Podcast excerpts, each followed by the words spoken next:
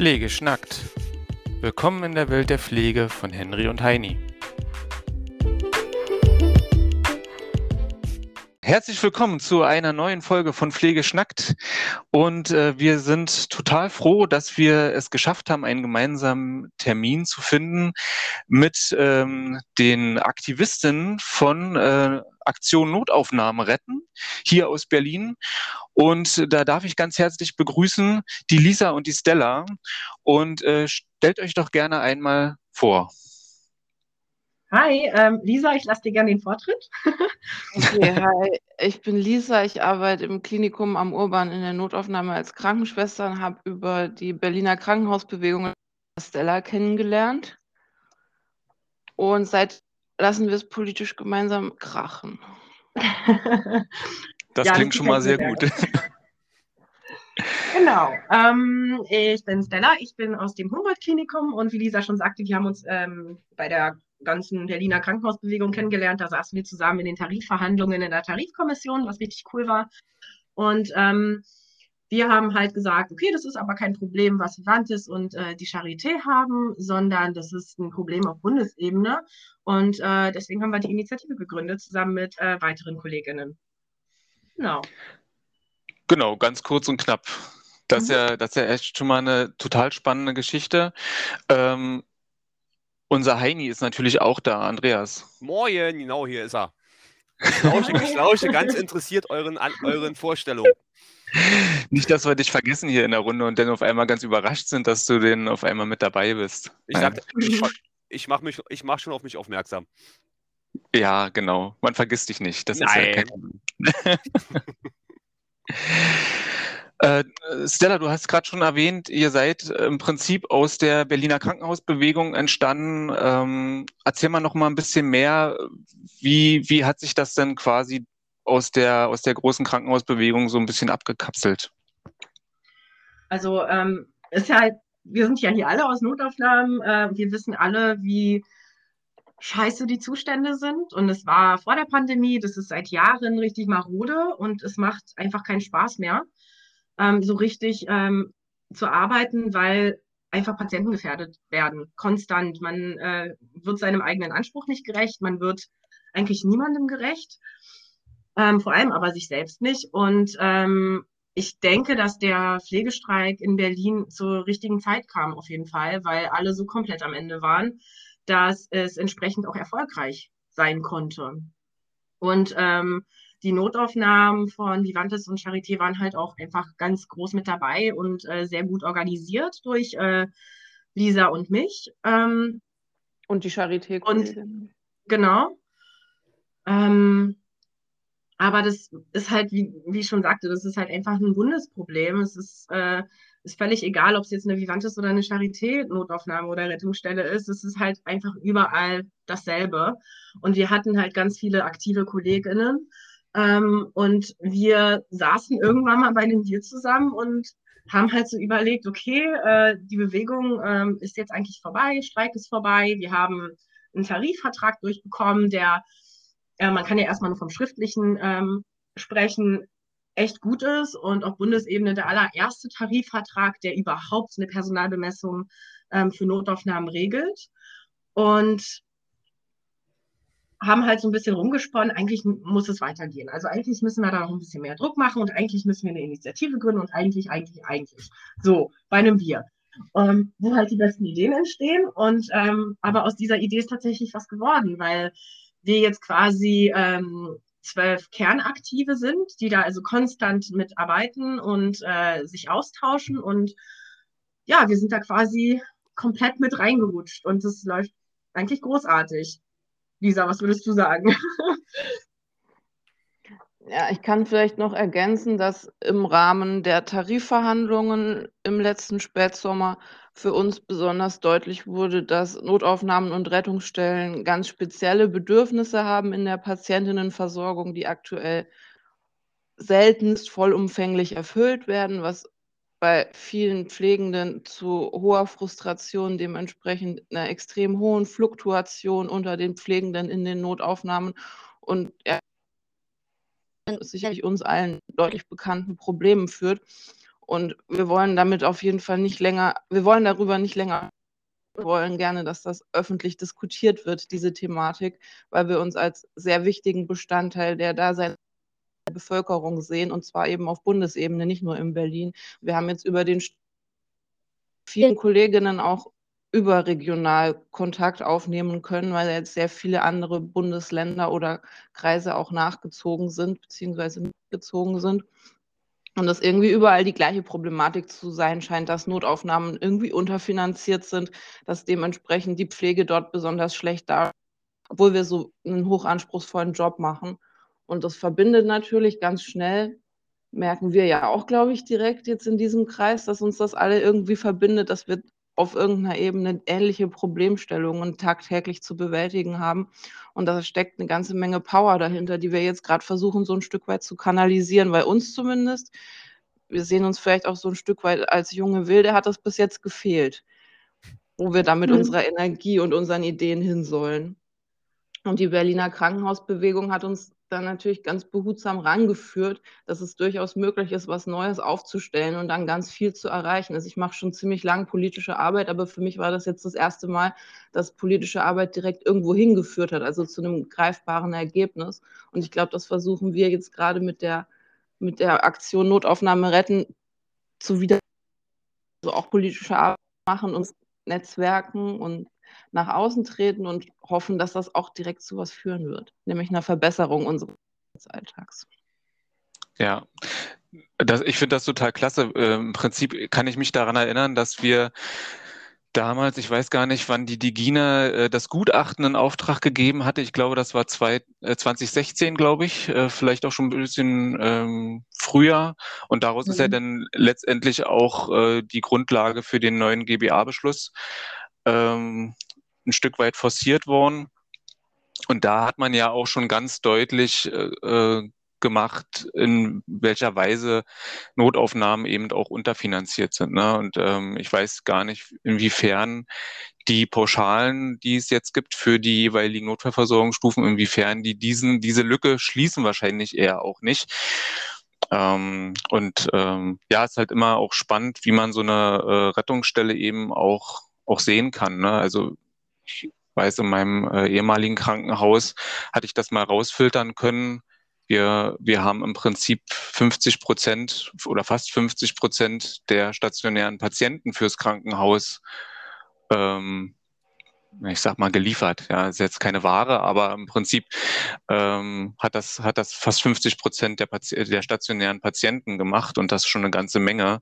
Und dann denke ich auch, weiß ich auch immer gar nicht, inwiefern Notaufnahmen, weil das ist immer so ein bisschen auch die, der, das Vorurteil, mit dem man so zu kämpfen hat, ja, ihr in der Notaufnahme, ihr, ihr arbeitet ja eh nicht wirtschaftlich und da muss man ja immer zubuttern.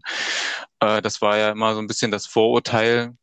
Ähm, aber ja, auf der anderen Seite würden 50 Prozent der stationären Fälle fehlen, wenn wir ja, ja, aber eine ganz äh, tolle Sache und mittlerweile, ihr habt das schon angesprochen, äh, ihr seid quasi äh, nicht Verdi und auch nicht mehr, also ihr kommt sozusagen im Kern aus Vivantes, aber ihr seid jetzt quasi auch losgelöst davon, ne? Ähm, also im Kern Vivantes ist jetzt auch nicht richtig, weil wir natürlich auch äh, Kolleginnen der Charité mit dabei haben, beziehungsweise aus Krankenhäusern, die weder noch ähm, dazu gehören. Also genau. Von daher, also bei den Aktiven sind halt auch welche dabei, die nicht Vivantes und Charité sind. Und äh, gerade, aber gerade dieser Mix macht es halt auch so cool, sage ich jetzt mal, ne? weil ja. es ist authentisch und da kann man zumindest nicht sagen, hey, okay, das ist ein reines Konzernbashing, was wir hier machen. Ne? Das ist es halt eben nicht, ähm, weil man beziehungsweise wir darauf aufmerksam machen wollen, dass es halt einfach überall gleich läuft. Und egal, ob du jetzt nach Berlin, nach Hamburg oder Köln guckst oder irgendwo unten in, äh, unten in Chemnitz, hm, ne? Ihr wisst, was ich meine. ähm, aber es ist halt einfach überall dasselbe, nur dass die Zustände komplett, das ist, also, da ist man eigentlich nur sprachlos. Also mit, mit je mehr Kollegen wir uns vernetzen und mit, äh, also quasi je mehr Kollegen wir befragen, desto furchtbarer wird es eigentlich. Also das ist schon, sehr traurig, was die Politik aus uns gemacht hat. Ja. Ja, das ist absolut. Ne? Also im Prinzip, aber also es betrifft natürlich nicht nur die Notaufnahmen, sondern eben äh, das ganze Gesundheitssystem ist letztendlich ähm, äh, kaputt gespart. Das äh, kann man eben auch so sehen. Und ähm, man hat eben auch immer wieder das Gefühl, egal was auch immer so versprochen wird, aber irgendwie fühlt man sich dann am Ende des Tages doch ein Stück weit allein gelassen. Und da finde ich es ganz großartig, dass ihr euch da äh, zusammen gefunden habt und e extrem aktiv seid. Ihr habt ja auch gesagt, also das kam jetzt auch gerade noch mal äh, raus, ihr seid mittlerweile wirklich auch überregional ähm, tätig und äh, vernetzt. Hm. Genau. genau, wir arbeiten dran. Also unser erster Schritt ist gerade eben zu allen Berliner Notaufnahmen Kontakt aufzunehmen und auch Daten zu erheben, wie jetzt gerade die Situation ist, für die vor den verschiedenen Herausforderungen, vor denen das ist ja mittlerweile eine Vielzahl, aber darüber hinaus. Und da kommt uns natürlich auch, da kommen uns natürlich auch Connections, die wir jetzt über Verdi aufgebaut haben, zugute, weil wir so zu den anderen streikenden Kliniken in Deutschland gerade gut Kontakt aufnehmen können, wo das Potenzial natürlich auch gerade besonders groß ist, weil man da eben über die bewährte teamdelegierten Struktur gerade auch demokratische Strukturen aufbaut, auf die wir dann quasi zurückgreifen können, was ziemlich gut hm. funktioniert, erfahrungsgemäß. Weil sich natürlich viel, also das kennt ihr bestimmt auch, wenn eine Person aus dem eigenen Team aktiv ist und dann solche Inhalte näher bringen kann, ist es natürlich viel vertrauenserweckender und sympathieerweckender, wie wenn da jetzt eine fremde Person kommt. Deswegen spielt uns das natürlich in die Hände. Macht es ein muss man sagen, sind wir auch schon noch ziemlich am Anfang bei diesen Kontaktaufnahmen. Also da haben wir jetzt noch nicht in jedes Klinikum irgendwie einen coolen Kontakt, da arbeiten wir gerade dran, aber wir haben zumindest eine Liste erstellt und schreiben E-Mails und führen Telefonate und ja, das ist natürlich viel Netzwerkarbeit, die da jetzt gemacht werden muss. Wie, wie ist da die Rückmeldung von den, äh, von den Notaufnahmen? Äh, klatschen die in die Hände und freuen sich oder sind die da eher zögerlich? Ich würde sagen, es kommt so ein bisschen drauf an. Ja. Also es gibt Kliniken, ähm, da kriegt man halt so diese händeringenden Antworten, so ja, auf jeden Fall, wo halt von den Leitungen schon gesagt wird, ähm, ich trage das in mein Team, das machen wir auf jeden Fall. Und dann sind halt auch Leute im Zoom mit dabei, die sagen, okay, meine Leitung hat mich äh, hier hingeschickt. Und das ist halt schon ein bisschen cool. Auf der anderen Seite hat man natürlich auch Kollegen, die erstmal skeptisch sind und fragen, oh, ich weiß nicht, ob wir an einer Umfrage teilnehmen können. Ähm, ich muss das erstmal mit meiner Leitung klären. Ähm, wo ich mir dann aber denke, okay, ähm, letztendlich ziehen wir alle irgendwie am selben Strang. Die wollen eigentlich nur wissen, wie es euch geht, wie eure Arbeitszustände sind. Aber ja, also wir, das ist halt ein bisschen unterschiedlich. Also es gibt Leute, die finden das super toll und wollen direkt mit on board sein. Andere sind erstmal zögerlich. Aber es gab eigentlich noch niemanden, der gesagt hat, nee, geht mir weg damit. Okay. Äh, und ihr habt ja tatsächlich nicht nur äh, ähm, nicht nur die, äh, also reines Pflegepersonal als, als äh, Interessenten, sondern eben auch, ähm, eben auch Menschen in, in ähm, auf der, von der Führungsebene, ne? Mhm. Genau. die äh, an euch, äh, an, äh, zu euch, an euch herantreten und, und sagen, Mensch, äh, das ist eine großartige Aktion, wir haben darauf gewartet. Ne? Das ist das, was Stella vorhin im Vorgespräch auch schon mal gesagt hat. Was sind das für, was sind das für Kollegen? Ähm, also gerade viel von der Bundesebene, das sind ärztliche Leiter, Chefärzte von Notfallzentren beziehungsweise Notaufnahmen, ähm, Pflegeleitungen, ähm, Assistenzärzte, Teamleiter, also wirklich komplett breit gefächert. Und das zeigt uns halt auch, wie groß die Not ist. Ja, also ich finde es auch ganz, äh, ganz klasse, dass das jetzt sozusagen auch eine Aktion aus der Pflege heraus ist. Äh, aber äh, das Interesse interdisziplinär und also berufsgruppenübergreifend besteht und das macht es ja dann nachher eben auch zu einem coolen Verbund eigentlich, mhm. oder? Total. Ich meine, Notfallmedizin ist auch Teamarbeit, muss man ja auch ganz klar sagen. Also ohne Absolut. den anderen geht es einfach nicht. Ja, Genau. Und aber ich, ich finde, also das habe ich, habe ich schon immer gedacht, so ähm, gerade in den Notaufnahmen merkt man, merkt man das ganz besonders, oder? Äh, also ich, ich finde, die Ärzte ticken in der Notaufnahme doch gleich immer noch mal ein Stück weit anders als äh, die Ärzte auf Station, oder? Wie geht's euch damit?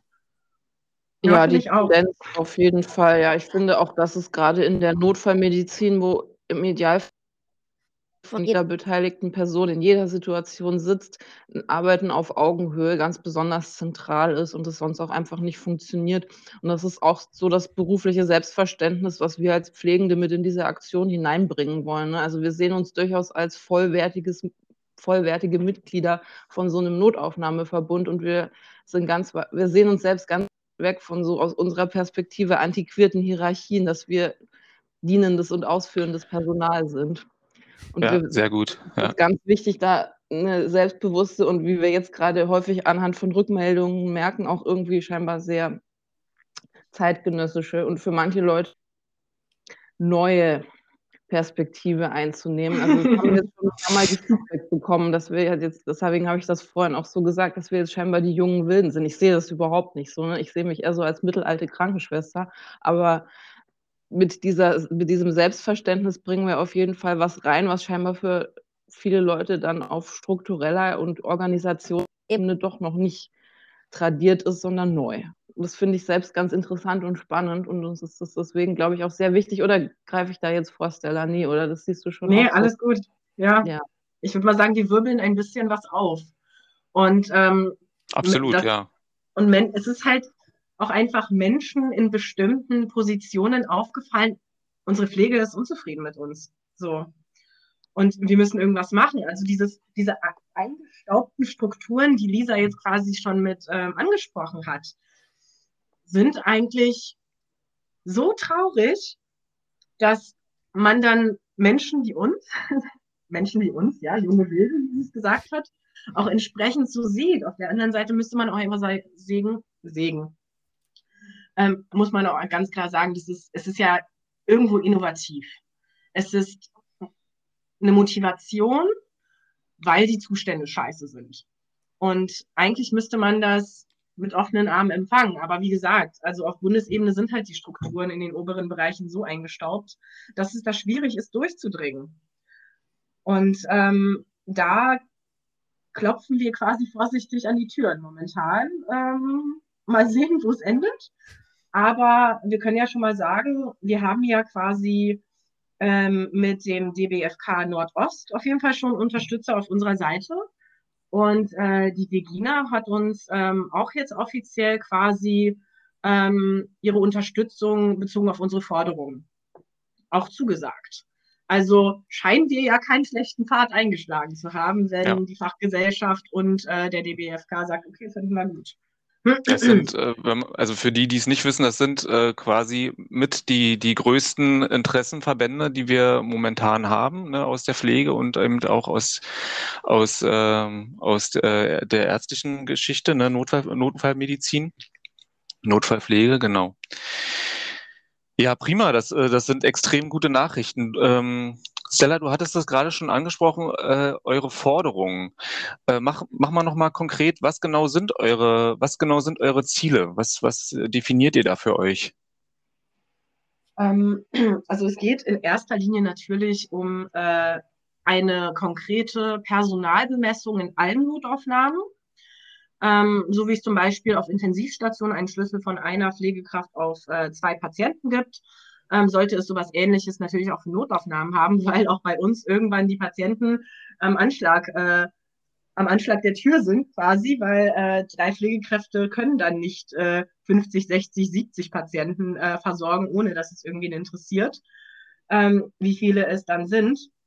Und das passiert ja momentan überall auf Bundesebene. Ne? Es gibt ja keinerlei Sanktionen, wenn Notaufnahmen unterbesetzt sind.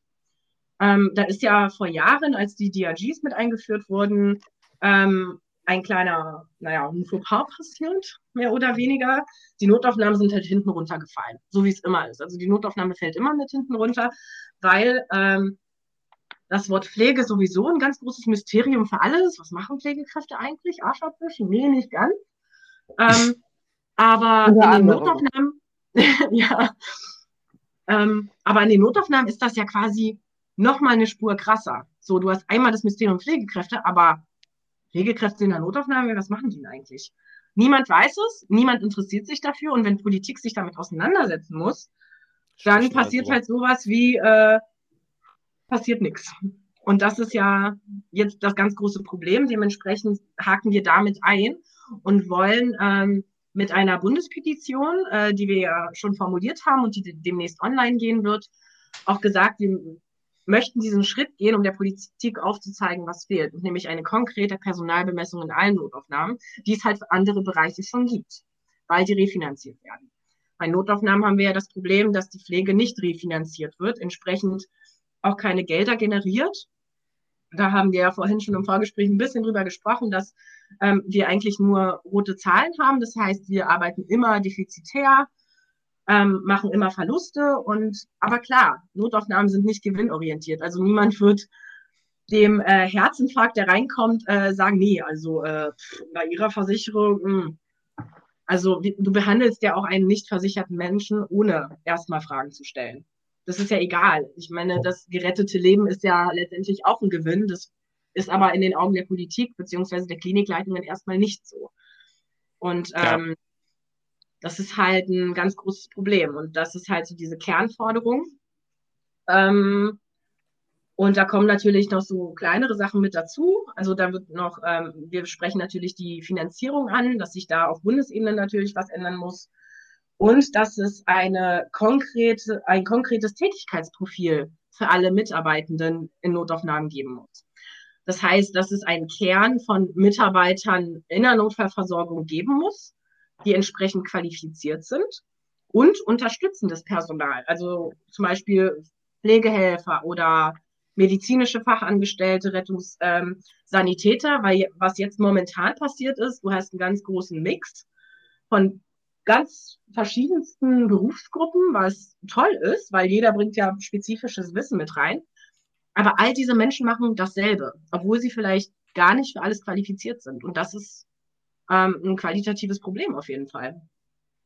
Und äh, da, ja, da geht es halt einfach darum, auch die Tätigkeitsprofile konkret zu definieren. Also welche, welche Qualifikation darf, darf was machen und was genau nicht machen, ja. Genau, und dann entsprechend auch die äh, Personalbemessung anpassen. Also es gibt ja Vorgaben von den Fachgesellschaften, dass ähm, eine Vollzeit arbeitende Pflegekraft 1200 Patienten im Jahr versorgen darf. Ähm, aber sollte, wenn sollte. Patientinnengefährdung. Genau. Ja. Die Theorie. Und wir haben ja im letzten Jahr mal ausgerechnet, wie ist das momentan an den Berliner Kliniken. Und das Krasseste, was uns aufgefallen ist, war, und ich wiederhole es jetzt nochmal, die Vorgabe ist eigentlich 1 zu 1200 im Jahr.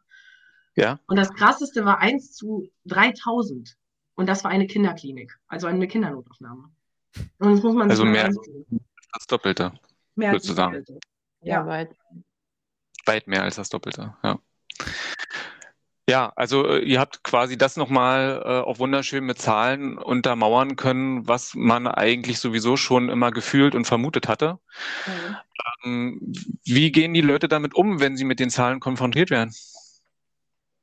Das kann ja gar nicht sein. Habt ihr euch ja. verrechnet? Naja, kommt natürlich immer drauf an, wen man fragt, nicht? Also wenn wir das Kolleginnen sagen, dann reagieren die genauso wie du mit Gott sei Dank. Endlich sagt mal jemand, dass unsere Überlastung nicht nur gefühlt ist. Mhm. Wenn man mittleres Management oder Geschäftsführung mit sowas konfrontiert, dann kann es auch schon mal sein, dass dann genau wieder das wiederholt und reproduziert wird, was uns schon immer so ärgert, nämlich, aber das ist doch nur ihre gefühlte Belastung. Obwohl man eigentlich eine Zahl vorgelegt hat. Das ist dann so ein bisschen frustrierend, ehrlich gesagt. Ich weiß ja. nicht mehr so genau, was man noch sagen soll. Außer ich kann das hier empirisch beweisen, dass die Überlastung real ist. Ja. Oder es wird ja. halt gesagt, na Mensch, Sie wollten noch in der Notaufnahme arbeiten. Da wird es halt manchmal ein bisschen spannend. Haben wir auch schon gehört. Ja, Sie wissen doch, wo, Sie wissen doch, wo Sie arbeiten. Ja, ja. Genau. Brauchen sich doch nicht beschweren. Ne? Das ist Berlin. Klar, dass Sie da an einem sozialen Brennpunkt sind. Ja. Auch. Ja. ähm, genau. Bis hin dazu, dass äh, einem dann wahrscheinlich auch äh, eher laienhaftes BWL-Verständnis äh, unterstellt wird und äh, die Zahlen ja eigentlich so, wie sie jetzt dastehen, gar nicht stimmen können. Ne? Genau. Ja, man ist halt ja. immer so die kleine, dumme Krankenschwester, die keine Ahnung von Zahlen hat, die keine Ahnung von Fakten hat. Und äh, die sind halt sehr überrascht, wenn man dann tatsächlich Fakten liefert und können dann aber auch nicht wirklich äh, gut argumentieren, wenn sie dann totgeschlagen werden mit Zahlen und Fakten. Das ist immer auch ganz spannend. Obwohl das ja eigentlich genau in, in der Hierarchieebene eigentlich genau äh, das Spielfeld von Ihnen ist. Ne? Also Zahlen, Daten, Fakten ist ja eigentlich ist ja eigentlich Ihr Metier, denn in dem Fall insofern äh, sollten Sie damit ja dann eigentlich am besten umgehen können. Aber wahrscheinlich haben Sie dann einfach mit dem Resultat nicht gerechnet und ähm, ja, naja, sind dann an der Stelle. Ja. Die ja. wissen das ja auch einfach. Hm. Wahrscheinlich aber ist es so. Das ist aber halt auch ein Thema, was, was, was die, äh, wie du schön gesagt, ich sag mal Anführungsstrichen, die Geschäftsleitung oder Personalabteilung, die interessiert das einfach nicht. Dass äh, bestimmte, äh, gerade wir in der Rettungsstelle, Notaufnahme, dass wir ja am, wir am Limit arbeiten müssen. Und äh, wenn es dann so eine Maßnahmen gibt, dass wir uns mal Hilfe rufen könnten, dürften, dann bekommst du glatt die Ansage, wir kommen euch nicht helfen, wenn ihr uns braucht. Und das muss ich mal sagen, das hat mich damals, äh, äh, wo das mal passiert war, extrem zurückgeworfen, weil ich dachte, wie jetzt? Wenn wir jetzt um Hilfe rufen, kommt keiner runter, was, wie jetzt? Naja, weil machen wir nicht. Und das sind ja dann auch mhm. Kollegen aus anderen High-Care-Bereichen, wo ich mir immer sage, Mensch, wenn, wenn euch die, der Arsch auf Grundeis geht, dann, schicken wir, dann schickt ihr doch auch Hilferufe los. Und wenn bei uns der Fall das ist, interessiert es keinen. Mhm. Ja? Oder wenn die Patienten halt, äh, hatte das vorhin ja auch schon mal kurz besprochen hier äh, Anfang mit den Corona-Fällen. Mhm. Ich meine, wie lange Corona zwei Jahre und in diesen zwei Jahren ging es generell immer nur darum, Auslastung der Intensivbetten am Limit, äh, äh, Burnout, die Pflege verlässt, verlässt die, das sinkende Schiff. Da hat auch mhm. keiner darüber gesprochen, wie es den Leuten in der Notaufnahme geht. Ja? Und ich meine, wir haben ja, wir sind ja die Eingangspforte gewesen. Also prinzipiell, ja. die Patienten kamen, egal wie, kamen die über die Rettungsstelle. Und immer, wenn es darum ging, um die Versorgung oder um die Verlegung in andere High-Care-Bereiche, gab es un Unmengen Diskussionen. Also ich meine, ich weiß nicht, wie, wie, ihr das seht oder wie ihr das erlebt, aber genau, der, Trau der Traum ist ja... Petition übrigens vor, was du gerade sagst, also wortwörtlich quasi. Ja, also das ja. ist ja, ich meine, für mich ist es immer, ich meine, kann, ich habe Verständnis für die ganzen anderen Abteilungen, dass die auch am Limit sind, aber verdammt nochmal, ich meine, wir machen, wir nehmen die in Empfang, machen die Geschenk, mit Geschenkfolie drum, sodass die ja nicht viel machen müssen, weil manche Leute sagen, um Gottes Willen, der Patient, der riecht mir, da gehe ich jetzt nicht ran. Mhm. Ja, und ich meine, das ist ja auch, was die macht eine Rettungsstellenpflegefachkraft, äh, die macht doch bestimmt nur den Reha-Wagen putzen oder Blitz zum Blitzen bringen und dann mal eine Reha durchführen. Aber die Feinarbeiten, das, wollen die ja, ja nicht sehen, dass wir halt eben auch Patienten waschen oder mal eine Dusche anmachen oder auch mal nach Klamotten suchen, weil die Klamotten nass sind oder irgendwas. Das sind so Kleinigkeiten, die werden ja einfach ja nicht für voll genommen. Und wenn du dann mal dann sagst, na komm da mal mit runter, lass dir da mal zeigen oder mach da mal, eine, mach da mal drei Tage bei uns in der Rettungsstelle mit. Äh, nee, um Gottes Willen, da kenne ich mich ja, ja nicht aus. Ja, und deswegen, ja wenn die sich, wenn die sich naja. bei uns beschweren, in was für einem Zustand der Patient hochgekommen ist, dann, dann sage ich da meistens, du hast ihn aber auch nicht vorher gesehen. Ja. Also das ist das Beste, was ich in diesem äh, Zeitraum machen konnte. Und wenn er jetzt hochgegangen ist und noch nicht komplett tutti fertig ist, dann tut es mir leid, aber mehr konnte ich halt nicht machen. Und es ja. geht halt auch einfach nicht darum zu sagen, welcher Fachbereich hat jetzt krass viel gearbeitet, ähm, welcher war extrem überbelastet, weil faktisch ist es so, jeder einzelne Bereich war auf irgendeine Art und Weise mehr oder weniger ausgelastet und auch im Hinblick auf die äh, Covid-Patientinnen. Weil selbst wenn es keine Covid-Station war, mhm. ähm, haben dann aber die anderen Stationen interdisziplinär äh, Fremdlieger zu liegen gehabt, zum Beispiel, damit die Corona-Station aufgemacht werden kann. Oder die Intensivstation, die komplett wegfällig. Oder halt die Notaufnahme, die ihre Patienten nicht los wird, weil es keine Betten auf Station gibt. Und das ist halt einfach dieses Problem. Es, es fehlt die Anerkennung für alle Bereiche. Hm. Ja, nicht, es, ein Krankenhaus besteht halt einfach nicht nur aus einer Intensivstation. Das ja. ist halt ist Käse. Ja, ich finde es auch ja, ganz und die, wichtig. Und die Notaufnahme ist ja auch immer noch voll. Ne? Den, also wir haben ja trotzdem auch in der Notaufnahme immer noch die Corona-Patienten, ob, egal ob jetzt Omikron jetzt die leichtere Variante sind, aber äh, im Prinzip kommen die, die Patienten ja trotzdem erstmal zu uns mit ihren Beschwerden oder wir fischen mhm. die halt eben äh, so ganz nebenbei mal raus, weil sie eigentlich mit ihrem umgeknickten Fuß kommen und dann beim, beim äh, Begrüßungsscreening einen positiven äh, Antigen-Schnelltest haben. Äh, und dann ist die ISO ja trotzdem permanent voll. Ne? Und äh, damit eben auch ein Mitarbeiter in der ISO mindestens dann auch gebunden. Und ähm, dass das dann letztendlich dass das leichte Verläufe sind und die Leute dann eben auch wieder nach Hause gehen können, das ist ja nicht die Frage. Und trotzdem haben wir ja erstmal unser Tun mit denen und die Intensivstationen aber eben nicht. Und das ist das, was Andreas eben vorhin auch meinte, dass, ähm, dass ja die momentane ähm, Kranken oder die Belastung des Gesundheitssystems immer irgendwie zumindest augenscheinlich an der Auslastung der Intensivbetten gemessen wird. Und mhm äh, nicht an dem, was eben auch auf der peripheren Station an Patienten zu versorgen ist oder eben in der Notaufnahme. Ja. Aber Stella, ich hatte dich, glaube ich, gerade unterbrochen, oder? Kann das sein? Nee, Lisa, Lisa wollte was sagen. Lisa habe ich unterbrochen. Ja, also wenn wir über diese Thematik reden, Belastung auf Intensivstationen, das ist irgendwie scheinbar das pressewirksamste und ja auch schon seit anno dazu mal die Pflegekräfte, die irgendwie auch vom mittleren Management am ehesten noch gehört werden. Das ist mein subjektives Empfinden.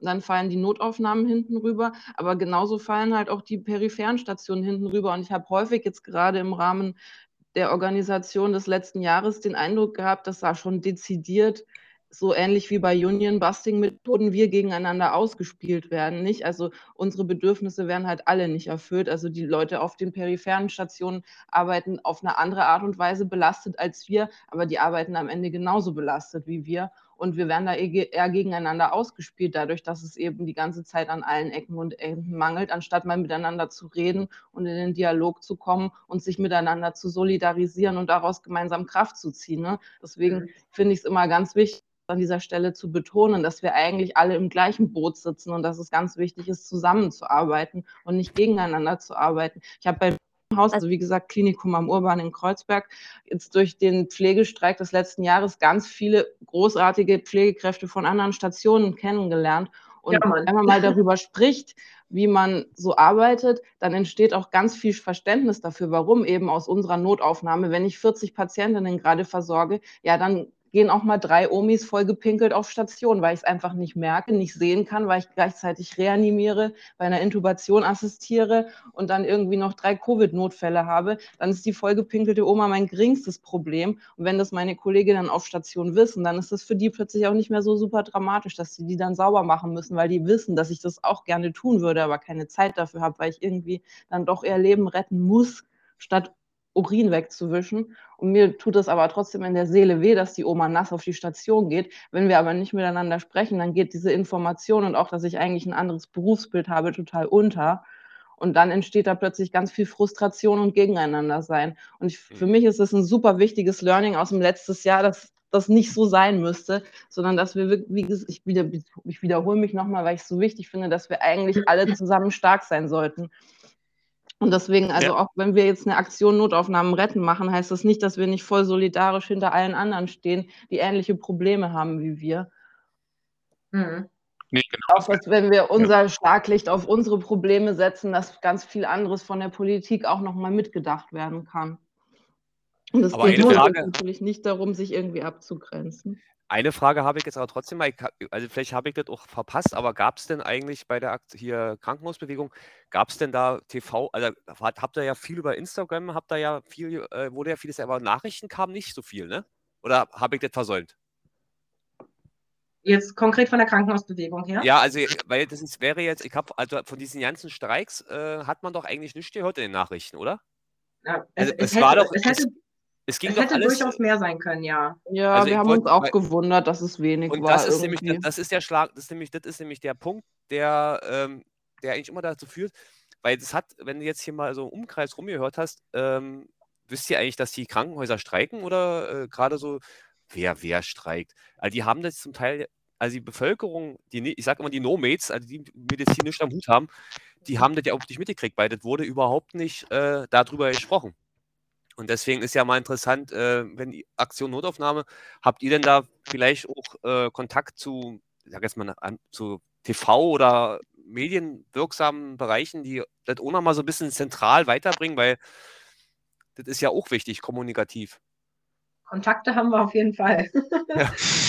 Und sind die auch bereit, was zu bringen?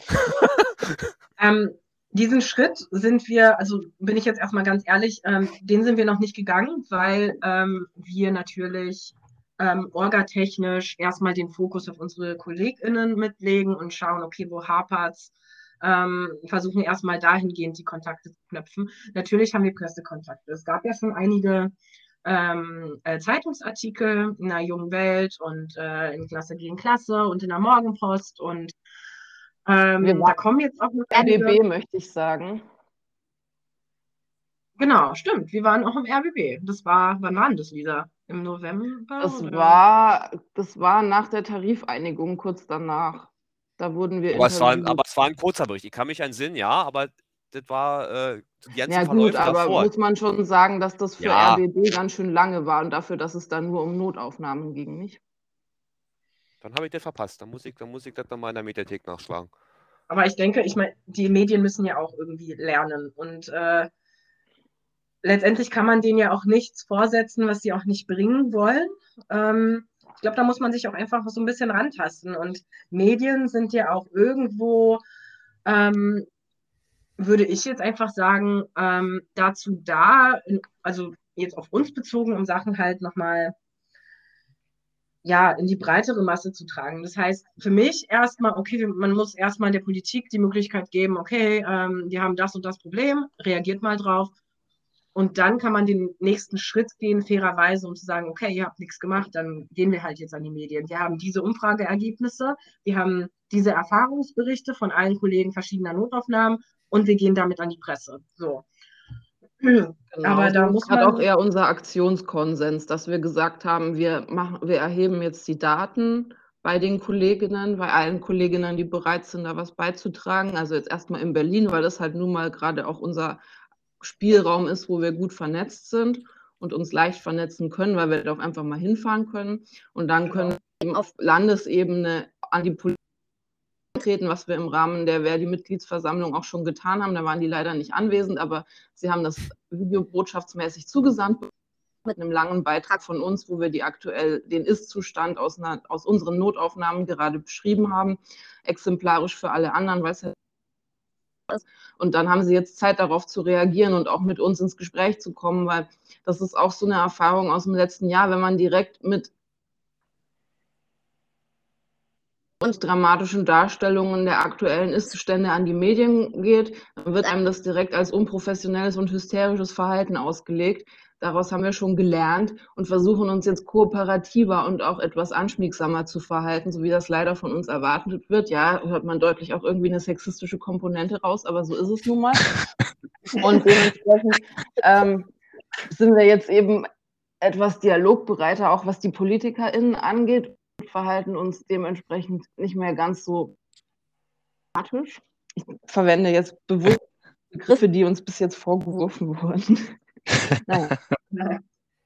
Das ist was man muss, ich meine. Und ich ja, meine, dadurch schneiden sie sich irgendwie ins, ins eigene Fleisch, aber uns kommt es zugute, weil wir somit alles ich meine wirklich alles, was wir sagen, wir können das ja valide bestätigen. Also wir haben ja eine Datenlage dazu. Es ist nicht so, dass wir einen schlechten Dienst haben und diesen exemplarisch äh, für jeden einzelnen Dienst nutzen, sondern wir haben ja wirklich Erfahrungsberichte von KollegInnen. Wir haben äh, Daten, Datenlage zu äh, körperlichen Übergriffen auf Pflegekräfte in den Notaufnahmen, zu Patientengefährdung, zu äh, unterbesetzten Schichten. Das ist und letztendlich, das wollen sie ja auch hören. Aber wenn sie es dann hören, dann müssen sie entsprechend reagieren, weil wir es nachweisen können. Und ja da muss ich halt auch Lisa nochmal, da müsste ich halt nochmal einhaken. Sie wollen es professionell, dann haben sie es halt professionell. So. Aber das ändert halt nichts daran, dass wir trotzdem, egal ob wir die Daten vorher liefern oder im Nachhinein, Recht haben. Nur dass wir es halt, äh, nur dass wir halt deren sexistische Spiel dann doch mitspielen. Müssen, mitspielen okay. müssen. Ähm, also ich finde das ganz großartig und das zeigt leider aber auch äh, immer wieder, dass wenn man was bewegen möchte, dann eben doch den langen Atem haben muss ähm, und äh, eben leider auch die Ausdauer beweisen muss und stetig immer wieder konsequent, aber professionell, so wie ihr es gesagt habt, den Finger immer mal wieder in die Wunde halten. Ja, immer mal einen kurzen Schmerzreiz setzen. Ähm, genau. Wie kann man euch dabei unterstützen? Was braucht ihr von den, also ihr habt ja schon gesagt, ihr setzt ganz groß auf Community. Ne? Ähm, wie kann man, wie kann euch, wie können euch Pflegekräfte oder anderes medizinisches Personal, wie können wir euch unterstützen?